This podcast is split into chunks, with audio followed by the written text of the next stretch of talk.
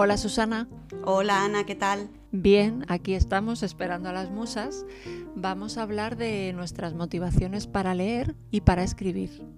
Quizá al escucharnos muchas personas se sientan identificadas y a lo mejor otras se animen a hacerlo. Genial, pues vamos a ello. Seguramente si pudiéramos preguntar a algunos escritores sobre su motivación para leer y para escribir, se remontarían a su juventud, algún episodio de sus vidas que les llevara a escribir, por ejemplo, o a su entorno más cercano. Y eso es lo que haremos nosotras, también para hablar un poquito de la lectura y de la escritura. Y si preguntamos a los lectores, pues pasaría lo mismo. Habrán lectores que hayan encontrado el placer de leer desde pequeñitos y gente que ha podido empezar a leer ya de mayor. Entonces, hoy vamos a hablar de nuestros casos particulares y de otros eh, que hemos recabado preguntándole a nuestro entorno más cercano. Así que empezamos, Ana. Seguramente si pensamos en lectura y escritura, tenemos que reflexionar un poquito y vemos que para la lectura necesitamos tiempo y libros. No digo dinero, fíjate que ni siquiera nombro el dinero, porque en las bibliotecas hay miles de libros. Sí necesitamos motivación personal y ganas. Y ocurre más o menos con la escritura. Necesitamos inspiración, un cuaderno y un boli o un ordenador y algo que contar, eso es importante, pero sobre todo son ganas de hacerlo. No todo el mundo lee por placer, hay quien pues obligado pues en el colegio, institutos, universidad, son años académicos donde se lee muchas veces por obligación. Y bueno, te lees para formarte, hay gente que lee libros de recetas, lee revistas, cómics, eh, bueno, novelas, poesías, lo más habitual, pero también los blogs. Hubo un boom de los blogs que se leía mucho blogs de viajes, por ejemplo, y también es lectura. Pero la ficción, que es de lo que hablamos muchas veces nosotras, nos lleva a otros mundos. Y no todo el mundo escribe para contar algo. Hay quien escribe para desahogarse, como parte de una terapia, hay gente que escribe unos mails muy bonitos o hay gente que tiene un blog y escribe. También es escritura, pero escribir ficción o escribir poesía, eso es un arte. Hablamos de mundos eh, donde la lectura y la escritura eh, tienen diferentes consumidores, pero también diferentes creadores. Eh, lo has explicado súper bien, Ana. Em, pero es verdad, todo cabe, ¿no? La lectura todo cabe, desde una receta hasta las instrucciones de un aparato electrónico. Pero es cierto que hoy nos vamos a centrar, y aunque existen otros géneros, eh, nos vamos a centrar principalmente en la ficción. Sí, así es. Yo creo que es lo que se conoce como leer libros, ¿no? Y alguien te pregunta, ¿el tú lees? Sí, leo libros. Nadie dice, sí, estoy leyendo un libro de recetas o sí, estoy leyendo un blog de viajes, ¿no? La gente dice, sí, me estoy leyendo tal libro. Exacto, hay perfiles muy técnicos que leen un montón, pero solo leen manuales o guías. Nosotras nos vamos a centrar en lo que entendemos por un lector y con el afán de que aquella persona que nos escuche y a lo mejor hace mucho tiempo que no lee o simplemente no es lector, pues animarle a que lea.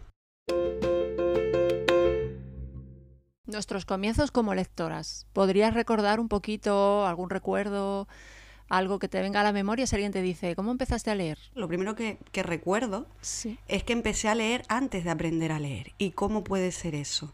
Yo soy la tercera de cuatro hermanos y ellos estaban rodeados de libros, eran grandes consumidores de libros porque mi madre compraba libros. Nos venía el típico vendedor de enciclopedias y de esa manera mi madre tenía un negocio, un bar, y de esa manera mi madre nos compraba pues enciclopedias, colecciones, libros de magia, eh, novelas, cuentos, de todo. Es que había de todo allí.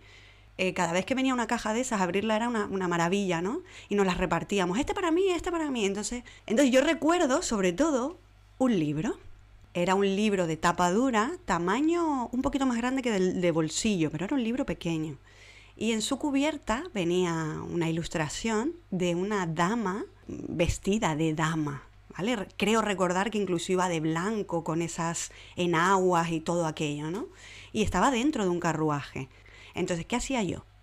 Según veía la portada, empezaba a inventarme una historia, que si la dama, el caballero, no me acuerdo, ¿eh? de verdad es una pena, pero yo me ponía a hablarlo en alto. Bueno, mis hermanos se tenían que partir en plan, esta chiquilla, ¿qué hace? ¿no? Entonces imagínate, Ana, cuando aprendí a leer, cómo me pudieron fascinar, es decir, yo ya agarraba libros antes de leer, como no sabía qué significaban aquellas letras, pues yo me las inventaba. Entonces, así que sí, soy lectora desde siempre. Desde bien pequeñita, además, esto que cuentas, ¿no? De, de, contar una historia a través de una imagen, pues casi empezaste a escribir o a imaginar otros mundos también desde pequeñita, aunque no escribieras, pero también lo imaginabas. Sí, así es. Y de hecho cuando empecé a escribir, pues también fue pronto, ¿no? En cuanto supe escribir, enseguida ya ya hacía mis pinitos. Claro, la imaginación ya la tenías. Bueno, yo desde pequeña eh, me leían muchos cuentos y yo seguía las ilustraciones. Bueno, más o menos lo que te pasaba a ti, pero bueno, a mí cuando me los leían. Y bueno, como comenté una vez, pues leía las aventuras de los cinco, recuerdo la historia de los cinco y la isla del tesoro, yo que me acuerdo perfectamente de la historia. Y me compraban muchos tebeos yo tenía eh, los Joe Donald, los Guay, eran unos cómics que todavía conservo con muchísimo cariño, que venían, me parece, semanalmente o así, y esperaba eh, así impaciente como que mi tío nos lo traía, ¿no? Y, para poderlo leer. Recuerdo cómics del David el Nomo, de Mafalda, de Snoopy, esos ojearlos un poquito, porque el de Mafalda para mí yo creo que era un poco para mayores. Cuando yo lo leía, a mí me parecía que no entendía nada pero sí seguía como las viñetas y me encantaba. Y luego recuerdo mucho la biblioteca de mi colegio, cuando nos enseñaban a buscar los libros con las tarjetitas y luego iban a, la estantería, ¿no?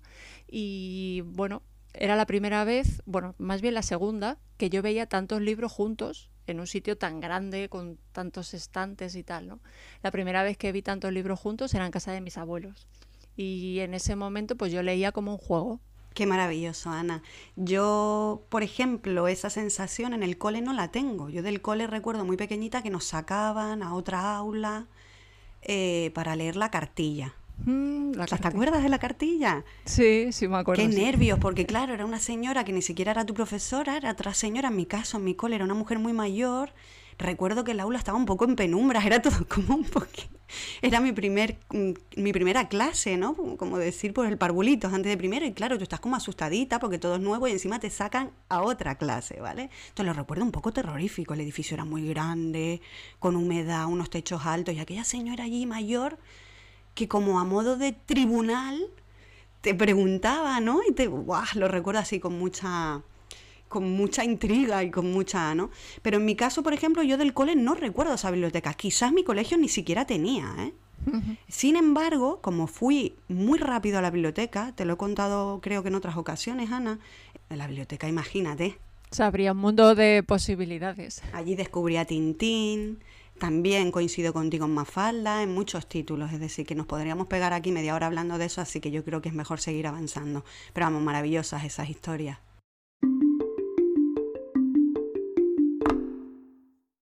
Como te dije antes, em, fui lectora desde antes de, aprender a leer.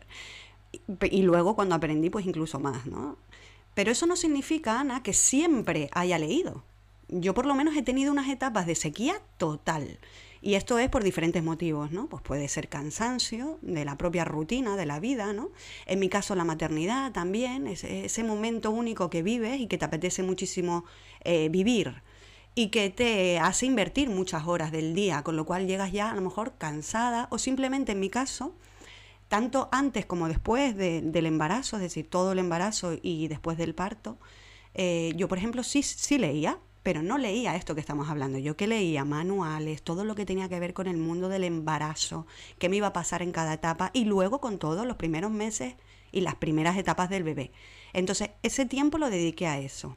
Entonces, como anécdota, de cómo salí, porque al final, aunque pases una etapa de sequía, si eres lectora, vuelves a los libros. Esa es mi conclusión. Estoy de acuerdo, sí. A mí me ha pasado siempre, al final, de una manera u otra, llego a los libros otra vez. Entonces voy a contar la anécdota, después de un largo tiempo de, de, parón, ¿no? De leer por, por mi primer embarazo, de tener a mi hijo Daniel. Pues no sé si con dos años, en un trabajo, un gran compañero de trabajo, hablando de este tema, de que llevaba tiempo sin leer, me dijo, él era socio del club, del círculo de lectores y me dijo, si llevas tanto tiempo sin leer, te voy a recomendar una novela cortita que te va a encantar.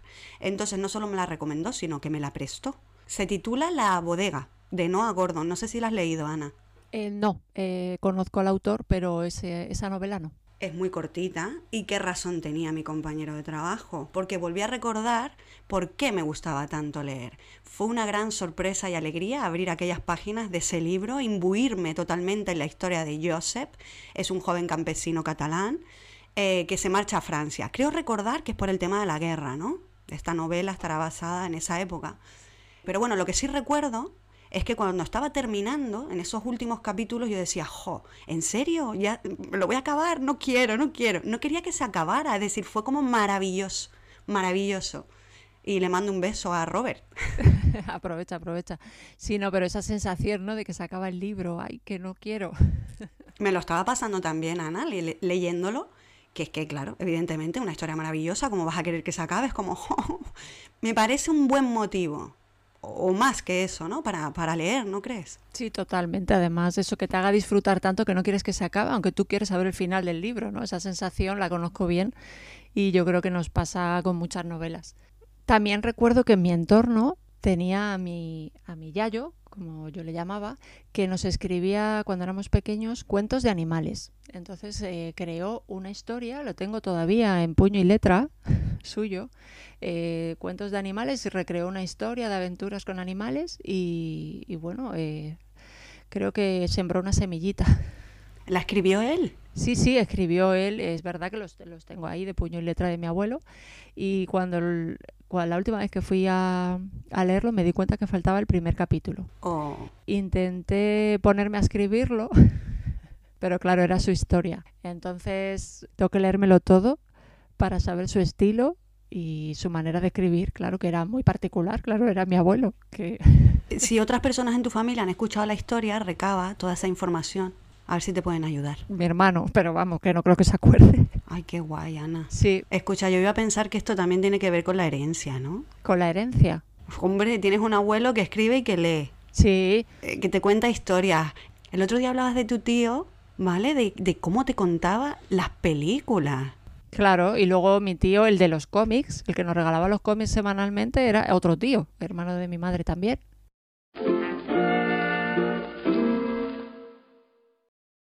En mis años de instituto yo quiero recordar un poquito, y bueno, y en mis años de universidad tampoco voy a estar aquí hablando tanto de cada año según iba avanzando.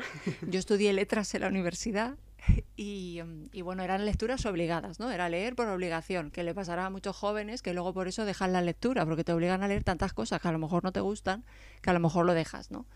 Mm, pero yo recuerdo algunas novelas y cosas que leí que me gustaron. Además recuerdo esa etapa porque aprendí a hacer los típicos comentarios de texto o en la facultad, los que llamábamos comentarios literarios, que eran más profundos y tal, pues yo estudié letras, como he dicho, y ahí empecé a amar un poquito más la lectura. ¿Por qué? Porque reflexionaba sobre ella porque ah, eh, tenía que decir, ah, pero ¿cuáles son los personajes? ¿Pero qué es lo que me quiere decir el autor? ¿Por qué este autor es tan importante y me lo hacen leer? Entonces, eh, encontraba una motivación más para leer, ¿no? entender por qué esos autores eran tan importantes en, las épocas donde escribieron o, por qué les estudiaban después. Y luego recuerdo pues, que mi madre tenía libros, también era del círculo de lectores, entonces llegaban libros casi todos los meses. Y recuerdo, sí recuerdo em, encontrar eh, un libro que era Flores en el Ático, que todavía no me lo he leído y en su momento tampoco, pero recuerdo como la emoción de, leer a escondidas así como la sinopsis del libro, porque era un libro como para adultos y yo todavía era muy jovencita y bueno, esas son mis primeras, mis primeras experiencias como lectora. Ahora mismo leo por placer, también he tenido épocas de sequía por, porque trabajaba mucho o porque tenía otras aficiones, bueno, no dedicabas tiempo a la lectura, pero como tú bien has dicho, he vuelto y el club de lectura me ha ayudado mucho a volver a coger el hábito. Hay esos tiempos de sequía, pero bueno, a veces nos ocurren, Ana, porque hacemos otras cosas. Yo, por ejemplo, he de reconocer que las series, pues a mí me han eh, entretenido durante una etapa muy larga, no tanto como un, como un hijo, ¿vale? pero casi. Entonces, en cierta manera, dejas de leer para hacer otras cosas. Pero vuelvo a repetir que yo creo que al que nos gusta leer, a la persona que, que nos gusta leer, vuelves, tarde o temprano. Yo si quieres puedes eh, dar algunas pinceladitas para que nos animemos a leer. No sé si quieres recordar algún género, alguna lectura, algún autor favorito que tengas, algo que nos anima a leer. Hay muchos escritores con libros maravillosos. Y recomendar libros sin saber cómo es el lector que los va a leer, a mí me resulta bastante complicado, porque va a depender de que te guste cómo escribe, eh, su estilo. A mí, por ejemplo, me vais a entender, hay un autor aclamadísimo que a todo el mundo le fascina, ¿vale? Que es Ken Follett. Sí, no me digas. Con sus super obras, ¿vale? Es tan descriptivo, ¿vale? Tiene una narrativa tan descriptiva que yo de momento no, no soy capaz de consumir su obra. Porque ahora estoy en un momento en el que quizás por ese consumo de, de, series, por ese consumo de píldoras y de, y de, cosas que se desarrollan de una manera más rápida, con más acción, ¿no? Pues quizás busco eso también en la literatura. Eh, puedo leer a Virginia Woolf. No es precisamente una autora rápida, y menos cuando hablamos de un ensayo como una habitación propia. Y sin embargo lo leería una y otra vez, ¿vale? Pero es un libro pequeño. Entonces, eh, me hablaban por otro lado, me hablaban de la periodista Julia Navarro. Julia Navarro, Julia Navarro, Julia Navarro. Pues llego a Julia Navarro, me prestan un libro, 1200, mil, no sé, una burrada, más de mil páginas. Y empiezo, y el tema es fascinante, y me lo termino, porque me obligo a terminarlo, porque la historia es maravillosa. Y Julia Navarro, como periodista, es maravillosa, domina perfectamente la construcción de, de los argumentos, de las frases, la creación de los personajes, lo hace de 10 domina el lenguaje, la gramática y la escritura de 10.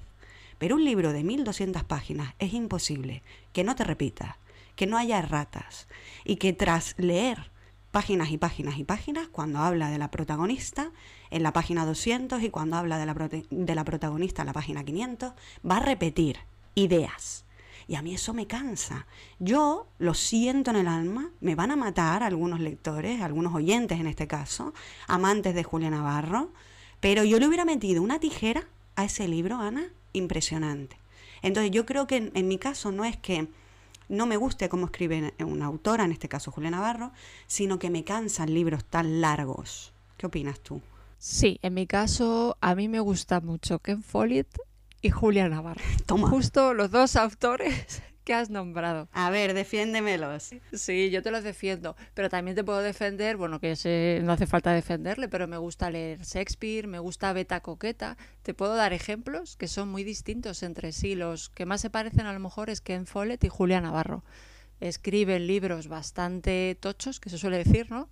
Y con una narración mm, cuidada, pero sí es verdad que se enrollan mucho es cierto, pero la historia es tan buena. Es muy buena. Claro, yo me meto en la saga familiar, en la historia que te cuenta Ken Follett con su última trilogía. Entonces, claro, yo me meto y claro, quiero más y quiero más. Por eso yo creo que escriben tanto, porque saben que hay lectores que lo que buscan es eso, adentrarse en las páginas y perderse ahí lo que tarde en acabar la historia. Vale, pues para no dejarlos tampoco eh, mal, porque no son malos escritores para nada, lo único que vamos a decir es que no se lo recomendamos a aquel lector que vaya a empezar a leer por primera vez ¿sabes? Simplemente por un tema práctico, ¿no? Será mejor que empieces por algo pequeñito, como me recomendaron a mí en su momento el de Noah Gordon, pues te puedo recomendar mm, un cuentito hermoso como Seda de Alexandro Barico, por ejemplo. Claro, sí, estoy de acuerdo contigo que para empezar en la lectura, bien porque lleves un periodo así que no leas mucho, o porque dices, bueno, pues voy a poner a leer, tiene que ser algo breve, tiene que ser ameno, y que te guste lo que va, o sea, que te tienes que leer la cubierta, la contraportada del libro o que alguien te haya recomendado. Es muy bueno que alguien te recomiende porque así vas un poco con la idea de que te puede gustar, porque en teoría esa persona te conoce y sabe que te puede gustar. Eso es, que te conozcan y que sepan, oye, pues sé que te va a gustar esto porque tiene pinceladas históricas o hay una investigación o es de un crimen o es de suspense, ¿no? También es una buena idea, no sé, ¿qué te parece, Ana? El tema de las trilogías, ¿no? Si de repente te gusta la fantasía porque eres seguidor de Juego de Tronos, vamos a suponer, ¿vale? Esto es un hipotético caso. Pues de repente te puedo recomendar a Patrick Rufus. ¿Quién es? ¿Qué ha escrito? No sé quién es. Es un escritor de Estados Unidos. Em, su género es fantasía, ¿vale? También es profesor de literatura y filología en la Universidad de Wisconsin, ¿vale? ¿Qué ha escrito él? Pues una serie, por eso hablamos de trilogía, pero en él todavía no está completa. Ahora te cuento más. Su trilogía se llama Crónica del asesino de reyes. Yo no me lo he leído, pero tengo muchas personas cercanas que sí y lo pon y por eso lo recomiendo, ¿vale? Porque yo no consumo fantasía, pero conozco mucha gente que sí. El primer título sería El nombre del viento, que fue publicado en el 2007. Obtuvo no solo muy buenas críticas, sino que se convirtió en un éxito de ventas, ¿vale? Luego sacó en marzo de 2011 sacó la segunda parte del Nombre del Viento, que es El temor de un hombre sabio, y actualmente está empezando a revisar la tercera entrega. Es decir, ya la está revisando, pero es que tiene a sus seguidores ahí esperando, pues de eso, desde el 2011. Y estamos, chica, nueve años después. Entonces yo no sé si esperar, yo no he empezado a leer Patrick Rufus, pues estoy esperando a que saque la tercera, porque paso que me deja medias. Yo eso no, no puedo, Ana, ¿eh? Claro, además es un buen ejemplo lo de las trilogías, como estás comentando, esta que estás recomendando, pero hay otras muchas, para aquel que se inicie en la lectura, puede coger la primera parte y si le gusta, ya sabe que tiene una segunda, que tiene una tercera, entonces ya coge ese hábito lector que tantas veces es, es complicado volver a tenerlo. Es decir, que sí, perfecto, apoyas las trilogías. Sí, además yo me estoy leyendo la trilogía de Ken Follett. Anda, ¿y qué tal? ¿Cómo se llama? ¿De qué va? que mm, no recuerdo todos los títulos ahora mismo, estoy ya por el tercero. Y bueno, va de saga, varias sagas familiares a lo largo de una buena parte del siglo XX entre las dos guerras. Entonces, hay mucha chicha.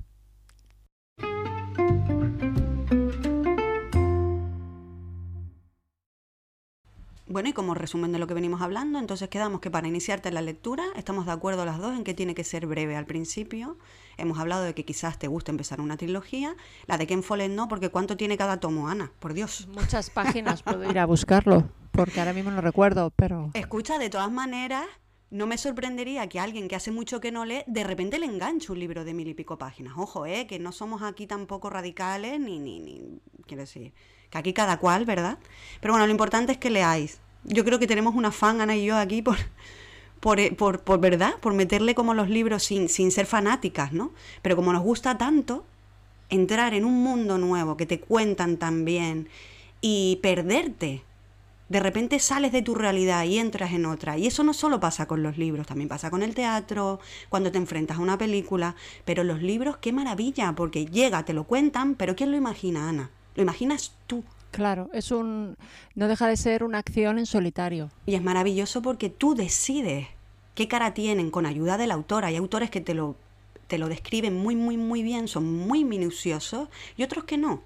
Entonces es maravilloso leer, os animamos a que lo hagáis, empezar por un libro grande, pequeño, mediano, leer contracubiertas, entrar a librerías, entrar a bibliotecas, es decir, no hay excusa para no leer, el dinero no es un impedimento, no, y además hemos visto que motivaciones puede haber muchas. Puedes leer para, como bien decías, para salir de tu rutina, para imaginar otros mundos, puedes leer para aprender.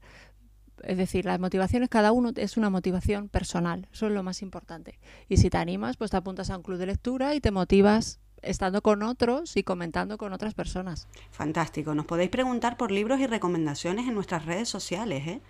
Tanto Ana como yo estaremos encantadas de pues bueno, mm, no sé si tanto ayudaros, pero sí recomendaros libros y títulos, sobre todo dependiendo de vuestra tipología. Eh, tenemos pendiente un episodio que hablaremos de libros como recetas para sanar. Ahí lo dejamos. Algún día lo grabaremos y, y es muy interesante, ¿no? Porque realmente hay libros para todo, para todo.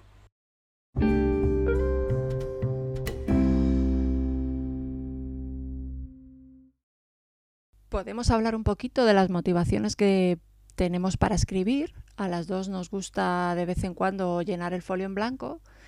Y bueno, sin ningún afán de momento, pero con ganas de escribir alguna novela algún día. Pero bueno, de momento simplemente llenar las hojas en blancos y sacar toda esa inspiración que a veces nos viene y nos viene muy bien además. Yo recuerdo que, así como motivaciones para escribir, recuerdo que desde pequeñita escribía historias de detectives, una pequeña historia que escribí, o un diario, creo que ya hablamos de eso. Y bueno, en la facultad escribí ensayos, entonces era una escritura más bien obligada. Bueno, y luego anotaba muchas ideas en cuadernos, siempre estoy escribiendo, la verdad que un boli y un cuaderno no me faltan. Y bueno, tengo ese motor, es decir, tengo algo dentro que digo, ay, voy a escribir, ay, voy a escribir. Entonces toma apuntes, una idea aquí y allá. No sé si es que no estoy inspirada o no encuentro el momento, pero bueno, quitando algún ejercicio que he podido hacer con mis amigas literarias, pues no va más allá. Yo te entiendo perfectamente, Ana, porque nos conocimos en el curso de creación literaria en el 2015. Fíjate si ha llovido. Antes de llegar ahí, lo primero que hizo Úrsula, Úrsula Martí, grandísima, le mandamos un abrazo desde aquí.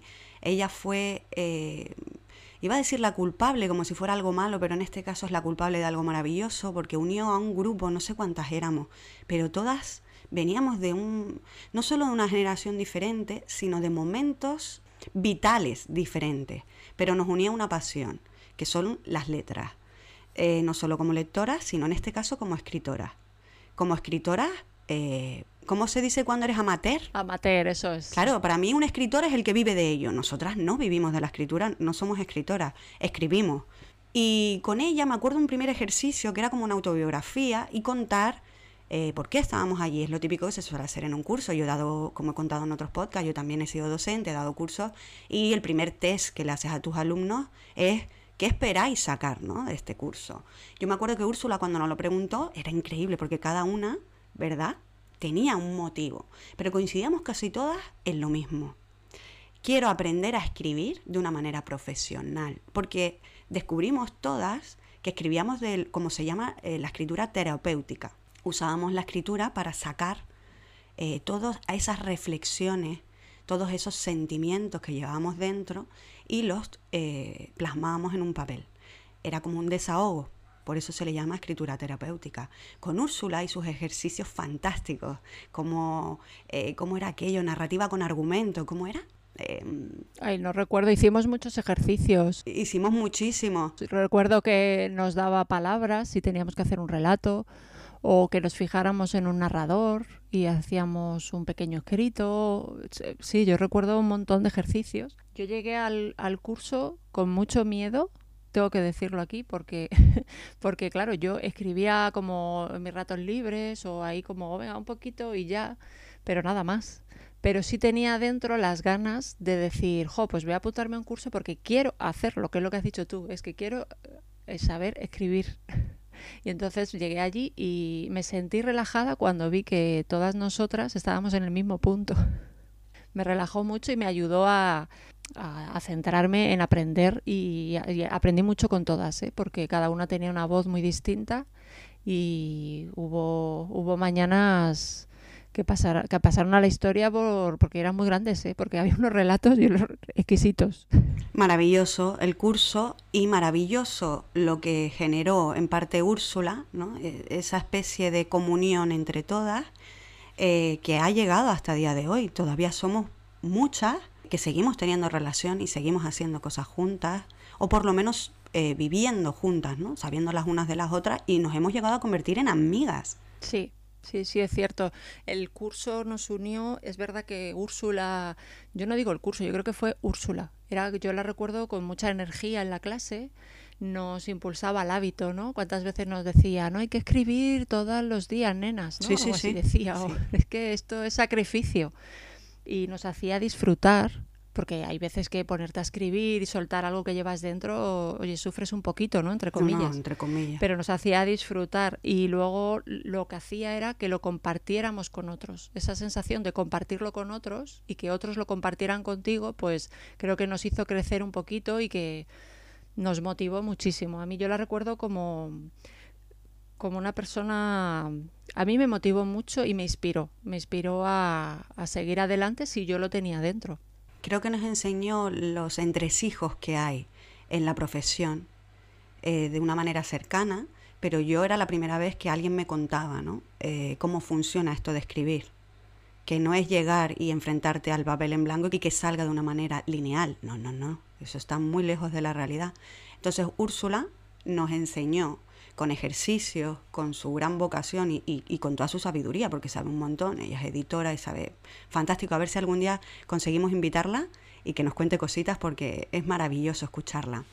Así que Úrsula, desde aquí en público, estás invitada. Sí.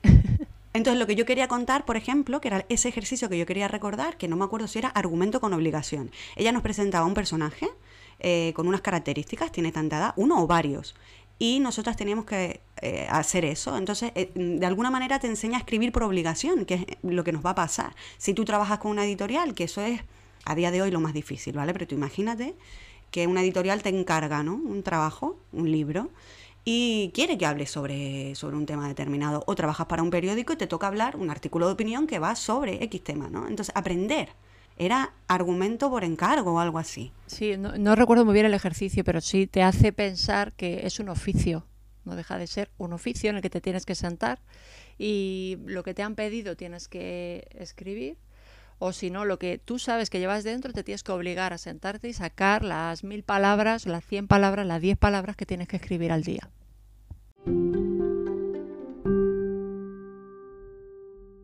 Entonces nuestras motivaciones para escribir, como resumen, pues igual que la lectura, hemos empezado de jovencita. Eh, luego, eh, más adelante, tuvimos la suerte de este taller de escritura creativa y le dimos como un punto, ¿no? Fuimos un poquito más allá y ahora estamos en ese momento en el que a ver si nos decidimos, como siempre me cuentas, Ana, a mm, vislumbrar o decidir qué queremos contar. Yo por lo menos, no sé tú, Ana, yo estoy en ese momento, ¿no?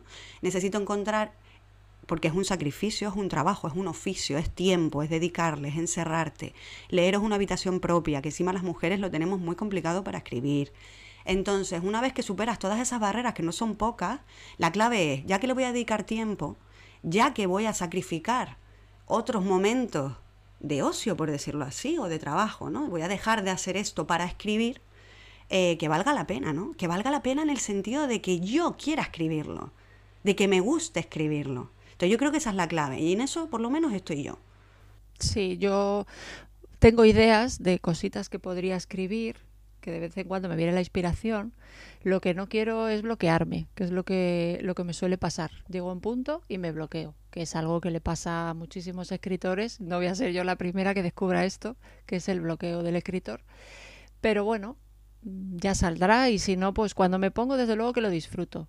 He descubierto además que en vez de en vez de escribir con boli y papel, que es lo que siempre he hecho porque disfrutaba ahí viendo mi letra y tal, he descubierto, y ahora los ejercicios que solemos hacer entre amigas y tal, eh, me pongo al ordenador y escribo. Entonces solamente escuchar el teclado, no sé qué pasa, que me viene una inspiración y me creo ahí escritora. Y, y bueno, la última vez me salieron dos páginas seguidas, o sea que yo muy contenta. Y yo también, que las he leído y son fantásticas. Ana, te voy a lanzar una cosa aquí en público, en cierta manera, para presionarte y que no te puedas escapar. Acabas de decir, si no te he entendido yo mal, que tú no estás escribiendo por el miedo al bloqueo. Es decir, tienes la idea, sabes de lo que quieres hablar. Sí, porque normalmente tengo algún tema recurrente. Yo me doy cuenta que en algunos ejercicios que he hecho, hice en el curso o hago con vosotras cuando escribimos, muchas veces tengo temas recurrentes. Entonces me voy fijando en eso, en esos temas recurrentes que digo, ojo, siempre acabo hablando o escribiendo de lo mismo. Pero cuando llevo escrito un eh, llego a un punto de escribir un capítulo o un relatito corto, ya digo, no es que sea un bloqueo, sino que digo, bueno, pues hasta aquí. Vale. Ya está. Y ya no pienso más en ello, en vez de desarrollarlo. Pues te voy a proponer que a partir de ahora, si quieres, yo me propongo ser tu editora y tu asesora literaria. Y entonces vas a escribir, me lo vas a enseñar y yo te voy a orientar. A ver si por ahí te puedo ayudar a que continúes y una cosa te voy a decir, plantéatelo escena a escena cuando vayas a escribir. No imagines el libro hasta el final. Hombre, es interesante que cuando nos planteamos escribir una historia eh, sepamos más o menos dónde queremos acabar, ¿vale? Pero no es determinante. Hay muchos autores que empiezan creyendo en el inicio, medio y nudo. Inicio, medio y nudo, venga, hasta luego. En el inicio, nudo y desenlace, ¿vale? Eh, y luego resulta que a medida que vas escribiendo, eso toma vida propia, eso, eso, eso, ¿eh? eso quiero decir, hay que estar abierto, ¿no? Y de repente terminas de una manera muy diferente, Ana. Entonces, empieza eso que tienes entre manos. Cuando creas que no sabes por dónde ir, mándamelo y lo seguimos viendo juntas. ¿Te parece? ¿Te animas? Me parece. Más animado, la verdad que sí. Esto no estaba preparado. Me has dejado un poco sorprendida, pero sería como como escribir por entregas, ¿no? Sí. te doy una entrega. Eso es. Ay, es que no lo he terminado, es que hay que enfocar los libros así, escena a escena. Venga, vale, te acepto el reto. No sé yo cómo va a ir, ¿eh? Ya te aviso que... ¡Yujú!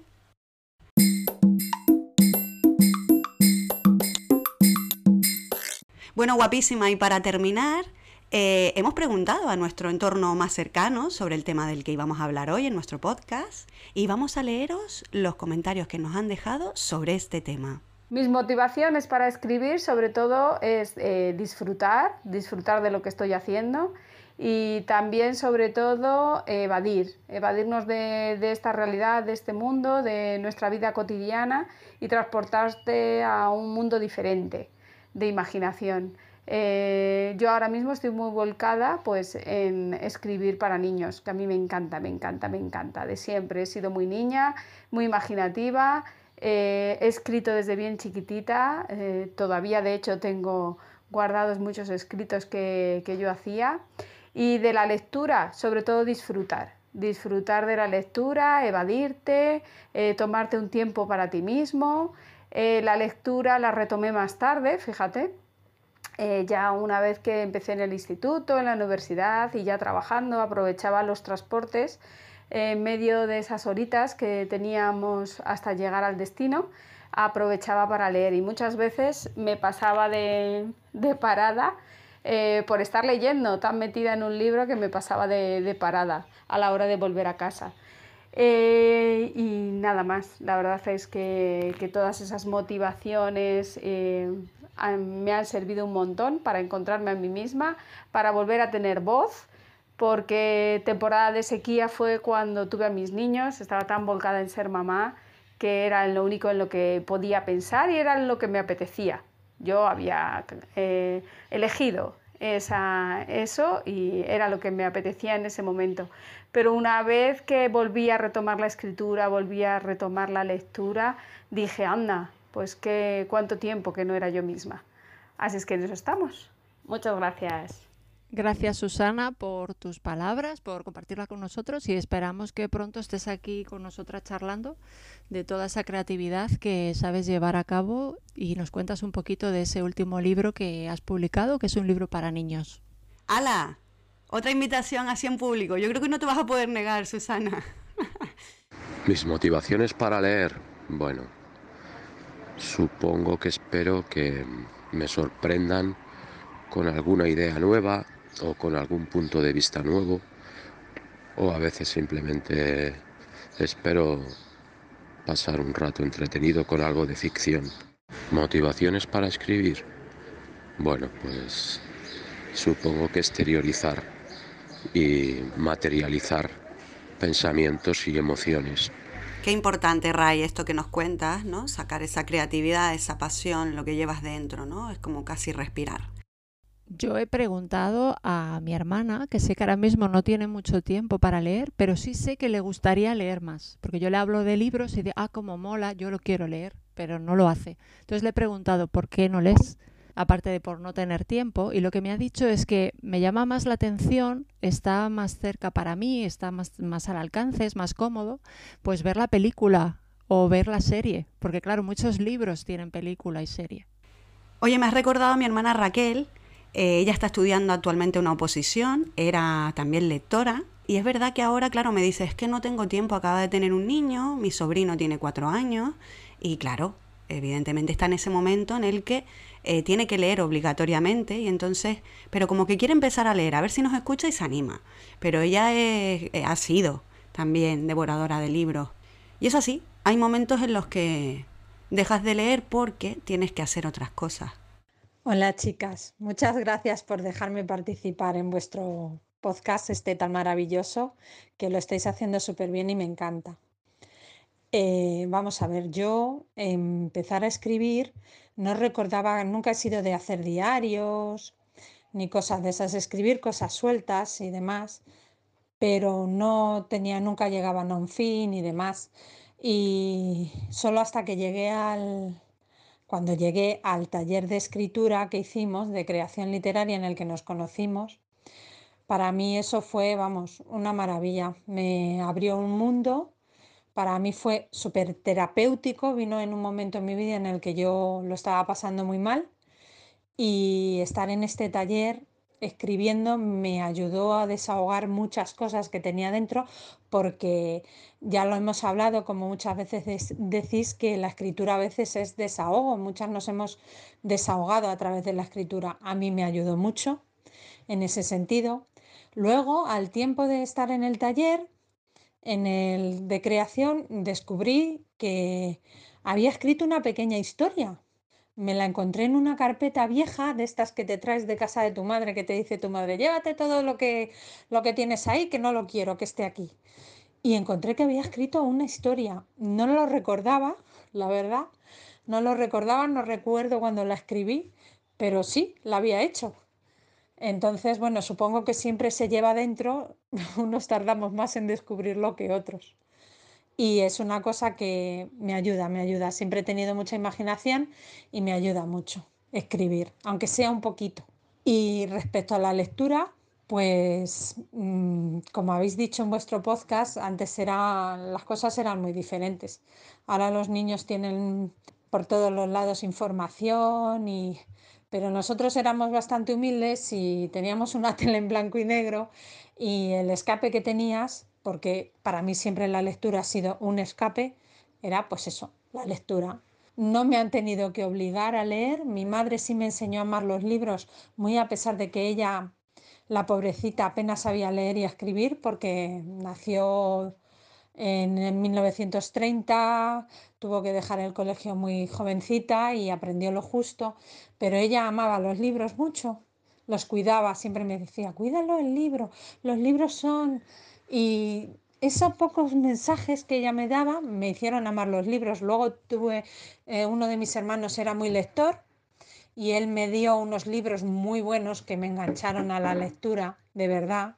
Y ya a raíz de ahí, ya mm, de pequeña leía mucho eh, Nancy Drew, que eran de detectives, eh, pues aventuras, que es lo que te apetece. Luego de mayor, pues me ha gustado mucho eh, la novela fantástica. He tirado mucho por ella porque yo siempre he dicho que para realidad ya tenía bastante con la mía y, he leído mucho fantástico durante mucho tiempo.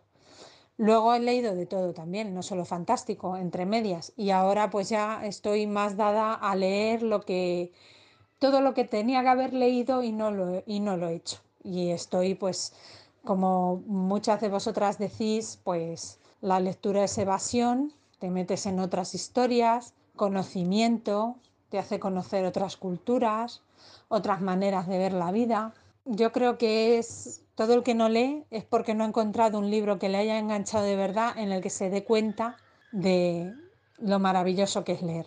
Y bueno, pues nada más, muchas gracias por dejarme participar, espero no haberme enrollado mucho y espero que este podcast eh, que estáis haciendo, que os vaya muy bien y, y os dure mucho, mucho tiempo.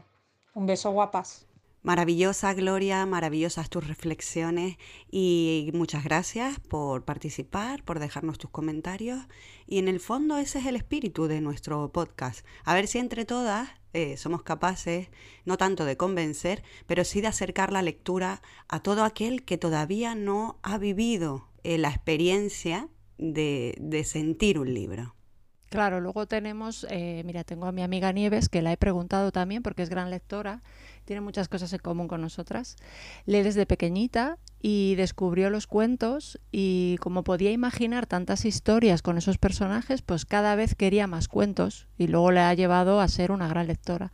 Le gustaba jugar a las Barbies como a sus amigas, pero ellas imaginaban historias solo con sus muñecas. En cambio ella me cuenta que imaginaba historias con más personajes, entonces siempre se ha sentido afortunada Em, y, fíjate si influye el entorno, que hemos hablado del entorno, ¿no? si en nuestro alrededor se lee o se escribe, fíjate si influye que en su caso un tío suyo trabajaba en una librería y como conocía que ella cuando era niña le gustaba tanto leer, pues le regalaba libros cada dos por tres y entonces eh, pues se ha, se ha convertido en una gran lectora. Es una suerte, yo tengo que decir que en mi casa también, gracias a mi madre, leemos todos o leíamos, porque mis hermanos creo que ahora ya leen de otra manera eh, pero es verdad, desde aquí, mamá, gracias. Eh, mi madre es una ávida lectora, lee un montón y sigue leyendo y seguirá leyendo y además hace sus pinitos con poesía y relatos, hasta don talleres. Es decir, que enhorabuena, hay que ser así, hay que uno perseguir lo que le gusta, lo que le nace y lo que le llena.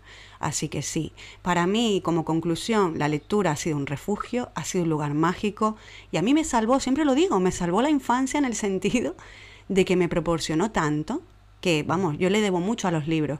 Eh, hay mucha gente, Ana, que también lee por cultura, que no se nos olvide. Es súper importante también. Te enseña a escribir. Si tú lees mucho, es muy complicado que luego tengas faltas de ortografía o que no te sepas expresar, porque es verdad que a lo mejor escribir es diferente.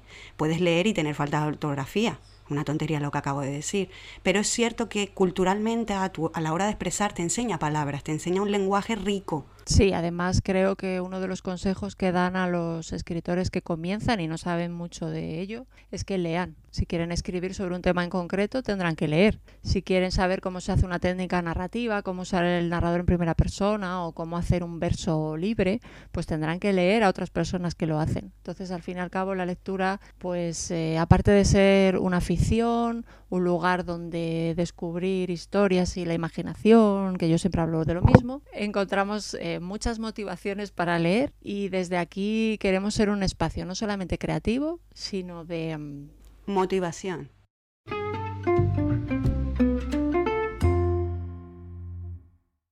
Bueno, hemos eh, hablado de las motivaciones de la escritura, que bien puede ser pues para desahogarse, por diversión, para aprender.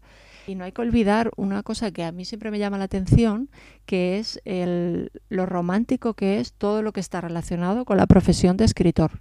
Yo creo que a todos los que nos gusta, nos gusta esa idea de sentarte así en un lugar solitario, con tu máquina de escribir. Hay muchas em, alusiones en el cine a ese momento mágico de la escritura y no sé si en algún otro capítulo lo podemos retomar. Pues sí, porque yo no estoy de acuerdo. ¿No estás de acuerdo? Pues entonces sí, hay que hablar de ello. Hay que hablar, es que me vienen a la mente autores que lo han pasado muy mal escribiendo. Da para otro capítulo porque yo no estoy muy de acuerdo. Hay una visión romántica, pero hay otra, que la podríamos eh, posicionar en el lado opuesto, donde los autores o autoras lo viven casi como un tormento. Hay grandes profesionales de este arte de vivir, ¿no? Eh, la escritura, eh, donde trabajaban de pie. De pie, madre mía. Son muchos los autores que han preferido y prefieren la postura vertical para trabajar. Eh, Virginia Woolf, por ejemplo, tenía un pupitre elevado y solía alejarse de lo que estaba creando para verlo con perspectiva. Fíjate, como si fuera el que pinta un cuadro, ¿no? Bueno, eh, mira, hay que hablar de esto. Sí, hay muchos escritores, y te tiene que sonar del curso, hay muchos escritores que escribían de una manera sufrida. Era su profesión pero no todo el rato era un disfrute, ¿no? Se les daba bien, pero en ese proceso de escribir, claro, por temporalizar, ¿cuánto tardas en escribir un libro? ¿Un año, año y medio, dos años? El que menos nueve meses, es decir, no es algo que se escriba un libro, una novela no se escribe en dos semanas. Entonces, en todo ese proceso hay momentos pues muy agobiantes, ¿no? Eh, eh, tú misma lo has dicho, uy, el bloqueo, ¿no? ¿Cómo supero esto, el bloqueo? O mi, editor, ¿no? Mi editorial me está pidiendo ya, esto también lo, he visto, lo hemos visto reflejado en muchas pelis, ¿no? Me están pidiendo ya una entrega y el escritor típico que, miente, ¿no? Sí, sí, lo tengo a punto de terminar y no ha empezado, ¿no? Es, esos capítulos que le faltan. Es decir, hay todo un, eh, lo hablaremos en otro, en otro capítulo, si te parece, en otro episodio, pero hay todo una especie de sufrimiento y de parte oscura, como casi en cualquier trabajo, ¿no crees? Sí, sobre todo si tiene que ver con la creatividad más, ¿no? Porque no deja de ser algo emocional también. Entonces, sí, pues lo hablamos en otro episodio.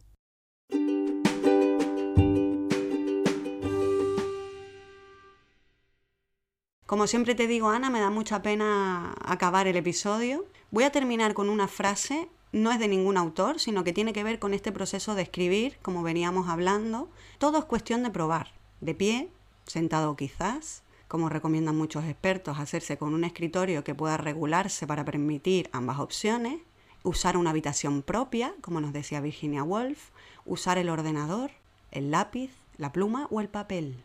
Da igual, lo importante es que hagas lo que nace de ti y lo que te llena.